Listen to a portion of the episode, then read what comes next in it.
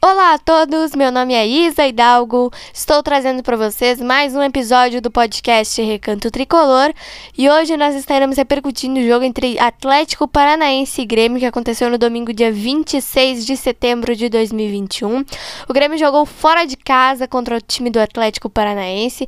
E nós perdemos esse jogo por 4 a 2 a gente vai falar muito sobre esse jogo aqui no nosso episódio de hoje, além de falar sobre a situação de alguns jogadores do elenco do Tricolor tricolor e a gente vai projetar também o próximo compromisso do Grêmio no Campeonato Brasileiro que vai acontecer no domingo, dia 13 de outubro, contra o Sport Recife.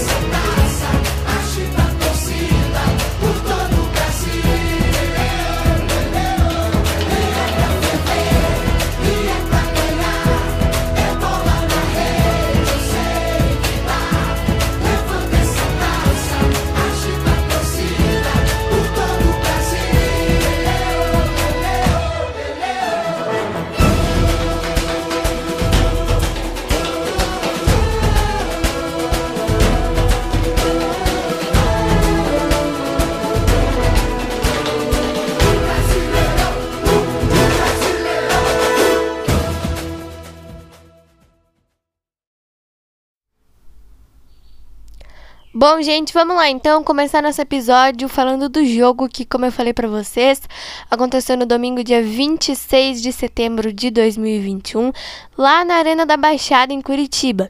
Esse jogo aconteceu às 6h15 da tarde e nós perdemos para o time do Atlético Paranaense por 4 a 2 Eu queria falar para vocês que eu tava com muita expectativa para esse jogo, porque o Grêmio poderia finalmente deixar a zona de rebaixamento mas hoje nós estamos em 18º lugar com 22 pontos.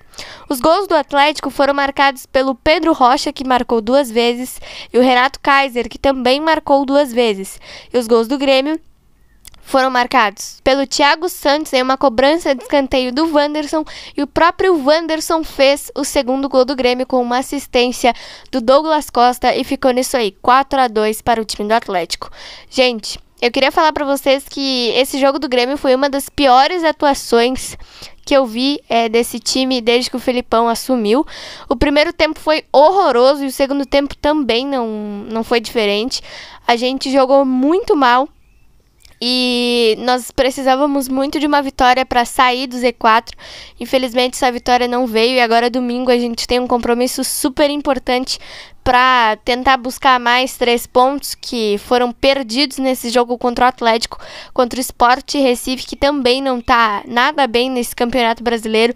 Tá lá no Z4, é, junto com o Grêmio, tá em 19 lugar. O Sport só não tá na lanterna do campeonato porque a Chapecoense também está bem mal e provavelmente esses dois times aí cairão para a Série B. E como eu já, já falei para vocês aqui, nós fizemos um jogo péssimo, tanto no primeiro tempo como no segundo tempo. O Atlético teve muita facilidade para fazer é, os quatro gols que, que fizeram é, na gente, mas o Grêmio conseguiu dois gols, então eu acho que não ficou tão feio assim. Obviamente que ficou feio, nós perdemos três pontos, mas eu acho que seria pior se o Atlético tivesse feito 5 ou 6 a 0 no Grêmio e não 4 a 2 como foi. É, eu queria falar aqui para vocês sobre a situação de alguns jogadores do elenco. Por exemplo, o Kahneman, o Campas, o Douglas Costa, enfim, né? É, tem alguns jogadores aí que eu queria falar especificamente com vocês nesse episódio. Então vou começar pelo Kahneman. É, o Kahneman vem enfrentando dores no quadril e faz um bom tempo já que ele queria fazer a, a cirurgia. Mas, obviamente, o Grêmio está evitando essa cirurgia e é, já disseram que ele está recuperado, mas que estão poupando ele porque ele não está conseguindo fazer o giro nos treinos, até por conta desse problema que ele está tendo no quadril. Gente, nesse jogo contra o Atlético, nós tivemos muitas falhas defensivas, tanto por parte do Juan como por parte do Rodrigues. Acho que o Kahneman está fazendo muita falta ali para o Grêmio, mesmo que ele esteja com problemas no quadril. É, ele já está recuperado. Eu acho que essa cirurgia seria muito importante para finalmente livrar o Kahneman desse problema que ele vem sofrendo. Ele já tá com 30 anos, então já não é um jogador tão jovem, mas não é um jogador tão velho como nós temos o Diego Souza, por exemplo, que tem 36. É, eu acho que a cirurgia seria a melhor opção para o Kahneman. Ele já, ele mesmo já disse que optaria por essa cirurgia, mas obviamente que os médicos do Grêmio estão tentando é, evitar essa, essa cirurgia, estão fazendo fisioterapia, estão é, tentando recuperar o Kahneman de outra forma. Mas eu acho super importante que é, esse jogador tenha ritmo, porque se ele está recuperado, não adianta deixar no banco, assim ele nunca vai ter ritmo. Ok, ele não tá rendendo nos treinos, mas põe ele a jogar e testa. Não adianta, não adianta a gente prender o jogador no banco de reservas se ele tá recuperado e ele precisa de ritmo. O Juan e o Rodrigues estão dando conta do recado, só que domingo a gente teve muitas falhas defensivas. O Rafinha também não jogou bem nesse domingo. É, o Rafinha errou muito. O, o, time do Grêmio estava errando muito passe. O Wanderson também errou passe. Ele foi consagrado com um gol, mas errou muito passe. É, esse, esse, esse sistema defensivo do Grêmio estava muito mal. E a gente não conseguiu criar. A gente teve uma chance ali de, de bola parada que resultou num gol. Depois o Douglas Costa deu uma assistência para o Wanderson que resultou no outro gol do Grêmio. Mas mesmo assim, nós fizemos um jogo muito ruim. E mais uma vez eu me incomodei muito com a entrevista do Felipão. Semana passada eu tava trifeliz, né, gente? Com a entrevista dele, que tinha sido uma entrevista decente. E, de novo, ele desmotivou o Grêmio, ele desmotivou a torcida, ele não passou confiança. Ele disse que a torcida do Grêmio vai ter que se acostumar com isso, porque vai demorar pra gente sair do Z4. Gente, a gente podia ter saído do Z4 nessa rodada. Então é, é, inadmissível isso. É inadmissível isso. E parece que a diretoria não enxerga. Eu já falei isso para vocês umas mil vezes, eu sei disso. Fica até chato da gente repetir. Eu não queria estar repetindo isso para vocês. Mas é muito complicado porque voltou a ser o Felipão de antes, que estava desmotivando o Grêmio. Quando a gente ganhou do Flamengo, ele falou de confiança, ele falou de motivação e enfim. Mas de novo, ele é, deixou a desejar na entrevista. Ele falou coisas que não foram boas no meu ponto de vista. E é isso aí, né? É, ele disse que a gente vai ter que conviver com isso, mas a gente não tem que conviver com isso o Grêmio é um clube grande, o Grêmio é um clube que a gente sabe que tem história, que a gente sabe o tamanho da camisa, que a gente sabe tudo que conquistou. E não dá pra gente pensar, tá, o Grêmio tem que conviver com a zona de rebaixamento. Não é isso, senão a gente vai cair pra Série B. E não é isso que a gente quer. Pelo menos eu, e com certeza todos vocês que são torcedores, não queremos isso.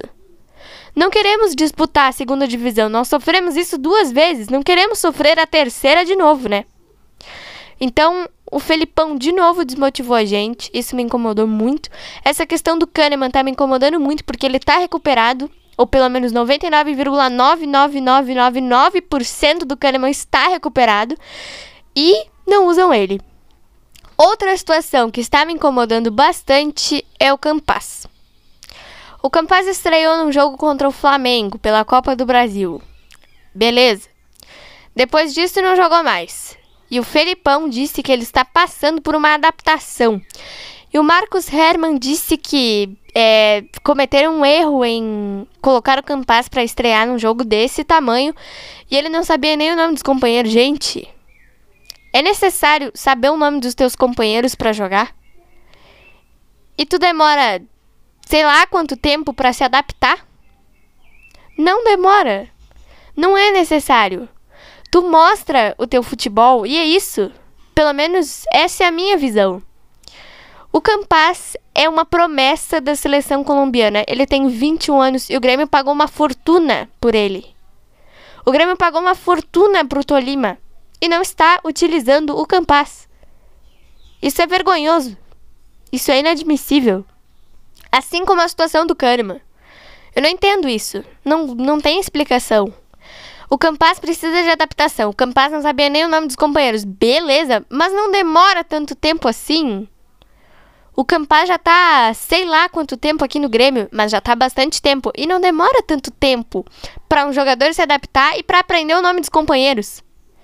Pelo menos eu penso que não demore tanto tempo, né? Eu posso estar super enganada aqui. Mas na minha visão, não leva tanto tempo para tu aprender a, a, o nome dos teus companheiros e se adaptar aqui ao clube, ou sei lá. Mostra o teu futebol e é isso. Não precisa tanta cerimônia como o Grêmio tá fazendo. O Filipão subiu um jogador de 19 anos, o Matheus Sarará. E não vai usar um guri de 21? Que não está adaptado, que não sabe o nome dos companheiros? Meu Deus! A que ponto chegamos? Outra situação de outro jogador que está me incomodando muito é o Elias Manuel. Um jogador que subiu para o profissional é, quando o Grêmio ainda estava na Sul-Americana, sob o comando do Thiago Nunes.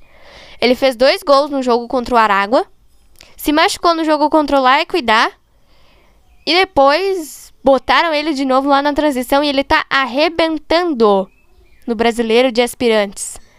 Para quem não tá sabendo, o último jogo do Grêmio foi contra o 12 Horas. O Elias fez mais um gol na vitória do Grêmio por 3 a 1 Gente, um guri desses que tá metendo gol até de olho fechado e não tá no Grêmio? Meu senhor! Com Léo Pereira, Luiz Fernando, Everton Cardoso no time principal e um guri que tá arrebentando no brasileiro de aspirantes, que subiu pro profissional, fez dois gols na estreia, se machucou, voltou pra transição de novo e tá jogando uma barbaridade. E não tá no principal do Grêmio. A que ponto chegamos? Não tem explicação isso. Eu juro que toda vez que eu olho é, no Twitter a, a performance do Elias, eu posto por que o Elias não está no profissional do Grêmio? Porque não tem explicação. Com Léo Pereira, Luiz Fernando e Everton Cardoso no time principal, e esses jogadores não jogam absolutamente nada, e o Elias Manuel no, no time de transição arrebentando, jogando um bolão no brasileiro de aspirantes, não tem como entender isso, né, gente? Não tem mesmo. E o outro jogador que eu queria falar que tá me incomodando bastante também e que ainda não, não fez aquilo tudo que, que todo torcedor gremista esperava é nada mais nada menos que Douglas Costa. Gente, o Alex Bagé falou uma frase é, no, jogo de, no jogo de domingo, na, na transmissão da Rádio Gaúcha, que me representou muito. Parecia que era eu que tava falando ali, juro pra vocês.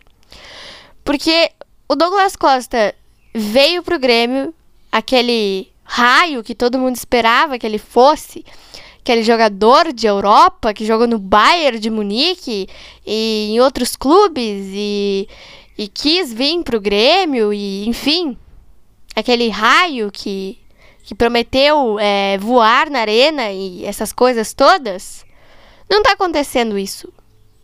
E há quanto tempo que o Douglas Costa chegou aqui? Alguns meses já, né? E não tá acontecendo isso. Gente, eu não tô criticando ninguém. Eu não tô falando nada. Mas a questão é: cadê o Douglas Costa que estava prometido ao torcedor gremista? Essa é a pergunta que eu faço. Cadê o Douglas Costa que estava prometido à torcida gremista? Aquele raio que prometeu voar e, e, e enfim, né? Toda aquela história que a gente sabe. Cadê? Esse não é o Douglas Costa que a gente quer. Ok, ele deu uma, uma assistência pro, pro gol do Wanderson. Beleza. Mas esse não é o Douglas Costa. O Douglas Costa que a gente quer ver é aquele Douglas Costa que a gente sabe que tem muito potencial e muito futebol para mostrar ainda. É esse. É esse Douglas Costa que todo gremista quer ver e quer ver com alegria, quer ver ele voando, quer ver ele fazendo gols, quer ver ele arrebentando, quer ver ele jogando futebol que ele sabe. Agora, para fechar nosso episódio, eu queria projetar aqui com vocês o próximo jogo do Grêmio no Campeonato Brasileiro, que será no domingo que vem, dia 3 de outubro. Gente, o jogo do Grêmio é na Arena. E, cara, se o Grêmio não ganhar esse jogo, eu não sei o que seria. Sinceramente, eu não, não trabalhei com a possibilidade do Grêmio não ganhar do esporte na arena. Eu não trabalhei com essa possibilidade ainda. Porque no primeiro turno, é, acho que nós ainda estávamos sob o comando do Thiago Nunes. É, nós estávamos ainda sob o comando do Thiago Nunes. Até eu queria trazer uma estatística que o Thiago Nunes, em oito jogos no Brasileirão, empatou dois e perdeu seis. E o Felipão, com certeza, já deve ter tido um pouco mais de, de derrotas. Eu acho, né? Não peguei os números do Felipão aqui. Só peguei os do Thiago Nunes pra trazer aqui para vocês. Mas eu acho que o Felipão tem mais derrotas que o Thiago Nunes, provavelmente. Eu fiquei bem incomodada com essa demissão aí do Thiago Nunes. Eu acho que deviam ter dado mais, mais oportunidade para ele, porque ele é um técnico jovem. É, tem, um, tem ideias muito muito revolucionárias, assim, muito muito modernas de futebol, que é isso que a gente está precisando. Mas essa discussão não é para agora, faz muito tempo já que, que ele saiu e é isso aí. É, o Grêmio precisa muito vencer. E no primeiro turno nós perdemos pro esporte por 1 a 0 na Ilha do Retiro. Mas, gente, o futebol que o esporte tá jogando, meu Deus do céu, né? Vamos combinar é um futebol de baixíssima qualidade. É um futebol que eu não sei nem, nem definir aqui para vocês, na verdade, porque o esporte está em penúltimo nessa tabela de classificação. O Grêmio só tá à frente do esporte, eu acho que o esporte está com 17 pontos, se eu não tô enganada. Perdeu pro Atlético Mineiro e perdeu pro Fortaleza agora nessa, nessa rodada. E os nossos próximos cinco jogos, é, contando com esse do esporte, são Cuiabá, Santos, Fortaleza e Juventude. A gente tem que fazer 15 pontos. Porque os adversários não são tão complicados. Se a gente for pegar essa lista aí de cinco jogos, o esporte dá para ganhar. O Cuiabá é em casa também. Dá para ganhar. O Santos é fora. E o Santos está vivendo uma crise com o técnico Fábio Carilli. Não conseguiu ganhar do Juventude nessa última rodada. Dá para ganhar do Santos. Acho que os dois adversários um pouco mais complicados nessa nessa sequência de cinco jogos que o Grêmio vai ter mais trabalho são o Fortaleza e o Juventude, porque o Fortaleza está muito bem sob o comando do Juan Pablo Voivoda, é, tá ali na parte de cima da tabela, e o Juventude vem oscilando bastante, estava seis jogos sem vencer, ganhou do Santos agora na última rodada, então acho que esses dois adversários aí são os adversários que o Grêmio vai ter um pouco mais de trabalho mas Esporte, Cuiabá e Santos dá para ganhar tranquilo. Não muito tranquilo, né? Mas é, dá para ganhar. Acho que a gente tem, tem criado muitas esperanças, né? Porque nos últimos jogos contra Ceará e contra Flamengo nós jogamos bem. Uh, agora, domingo, nós perdemos o jogo pro Atlético Paranaense. Foi uma, uma derrota um tanto surpreendente, digamos assim. Mas é isso, né? Futebol é isso, a gente não vai ganhar tudo. O que eu espero muito é que o Grêmio melhore seu desempenho, como eu venho falando para vocês aqui ao longo dessas repercussões aí do, dos jogos do Brasileirão, que o Grêmio não vem, não vem jogando bem, não vem apresentando um futebol razoável, mas que a gente jogue, por exemplo, como a gente jogou contra o Flamengo, que já tá de bom tamanho. Então foi isso, espero muito que vocês tenham gostado desse episódio. Eu tenho três coisinhas para falar para vocês antes da gente encerrar. A primeira delas é, é sobre a final do, do, Campeonato Brasileiro Feminino de Futebol que aconteceu no domingo. O Corinthians foi campeão para cima do Palmeiras, é, venceu por 3 a 1 na, na Neoquímica Arena. No primeiro jogo lá no, no Allianz Parque havia vencido por 1 a 0. Então, parabéns aí às gurias do Corinthians. Foi um jogo muito bom. Eu assisti só o primeiro tempo, mas o Corinthians estava muito bem organizado nesse primeiro tempo. Não sei como foi o segundo tempo, mas parabéns aí às gurias do Corinthians que foram campeãs brasileiras. Outro recadinho que eu queria passar para vocês é que ontem o podcast Recanto Tricolor estava de aniversário. Eu estava completando um ano de podcast ontem. Eu já tinha falado para vocês no nosso episódio anterior que é uma experiência super incrível para mim, é uma experiência muito nova. É, eu não tinha pensado em fazer um podcast até o momento que eu descobri é, como postar os episódios. Fiz um episódio aqui falando de como eu comecei.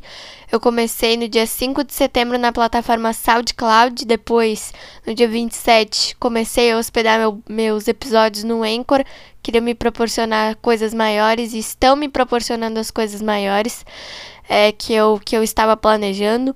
Hoje eu tenho mi, mais de 1.615 reproduções com 6 ouvintes. É, mas eu, eu fico muito orgulhosa desses números porque eu não imaginava completar um ano com números tão grandes. Fico muito feliz com cada reprodução, com cada ouvinte e fico muito feliz também em compartilhar as minhas opiniões, em fazer o torcedor se emocionar, o torcedor rir, de fazer o torcedor concordar ou discordar das minhas opiniões, até porque opiniões são feitas para isso.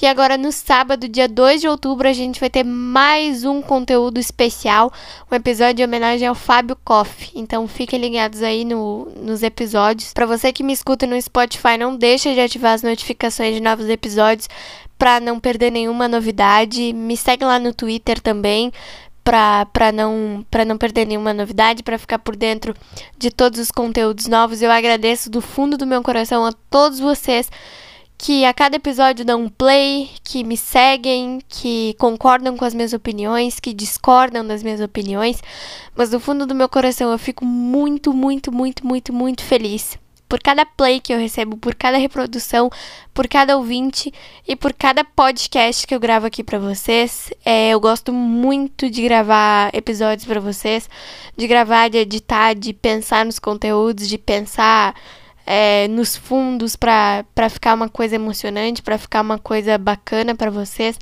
Fico muito contente, espero que nesse novo uh, ciclo que está começando a gente tenha muitas alegrias.